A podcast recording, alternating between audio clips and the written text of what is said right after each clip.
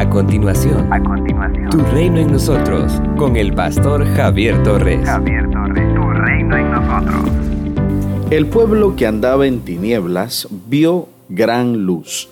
A los que moraban en tierra de sombra de muerte, luz resplandeció sobre ellos. Isaías capítulo 9, versículo 2.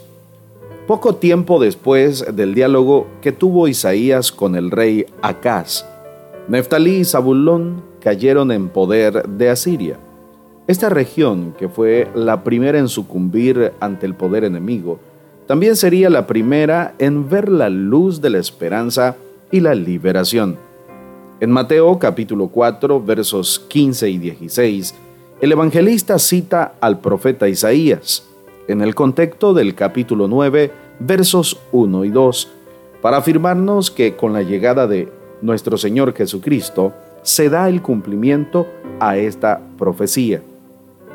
Jesús es la luz esperada que llega para disipar las tinieblas y llenar de gozo y esperanza al pueblo que se encontraba en oscuridad y desesperanza. A esta región, que fue devastada por el enemigo y que sufrió la opresión y el cautiverio, se le anuncia un mensaje de esperanza mesiánica. Será repoblada, su llanto se convertirá en alegría y será liberada de la opresión. Esta victoria es presentada con la analogía del día de Madián.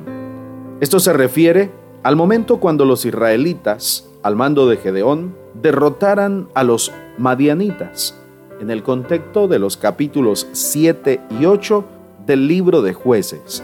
La mención de este día es muy sugestiva, porque indica que la victoria anunciada por el profeta también se debe a una intervención de Dios y no al poderío de las armas.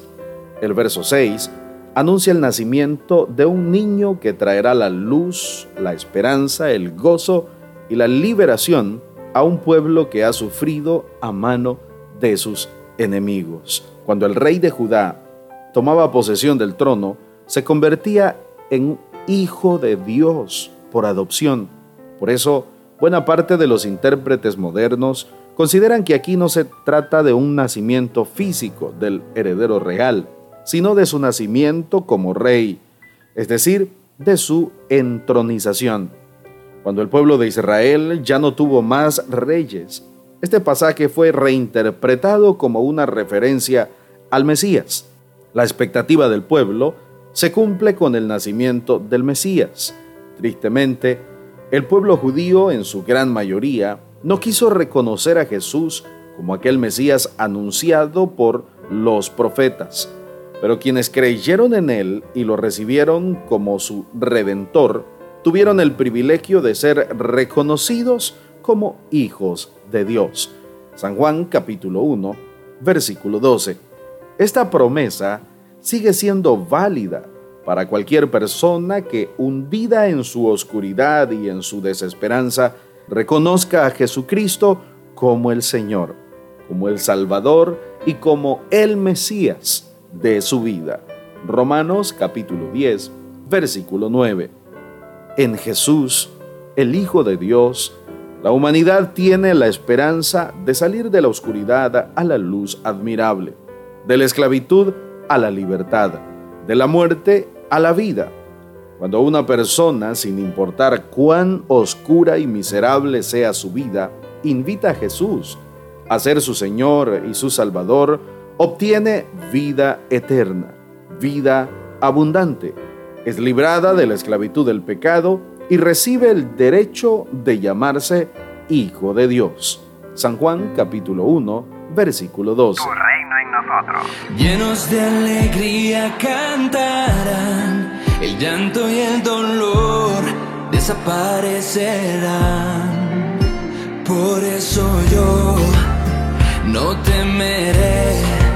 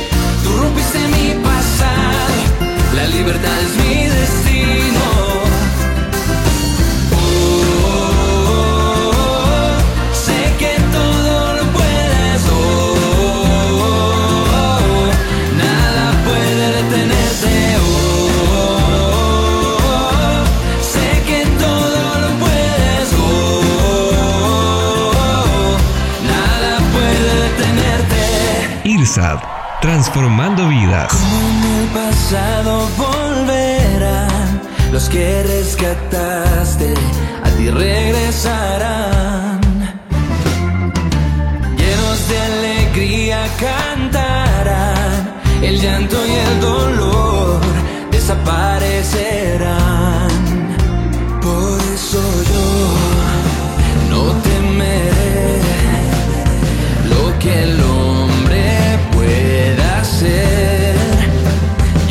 confiaré en mi hacedor que extendió el cielo y el mar.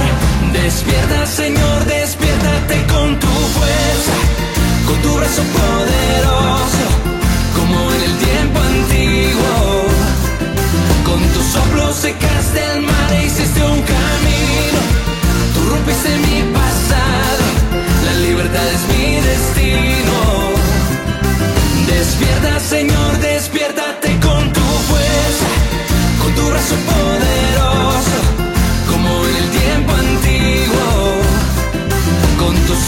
secaste el mar e hiciste un camino.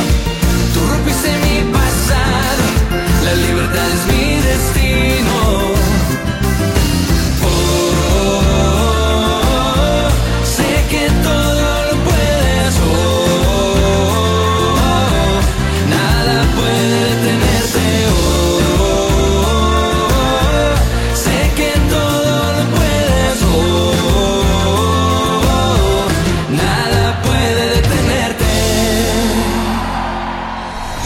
Una iglesia llamada a establecer el reino de Jesucristo en Nicaragua.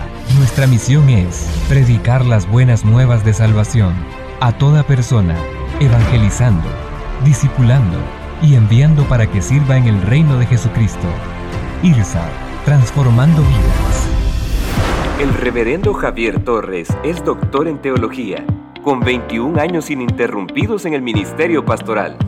Puedes escuchar y ver sus predicaciones en el Ministerio IRSAT en Managua, de Gasolinera 1 La Subasta, dos cuadras al norte, mano izquierda, o a través de las redes sociales.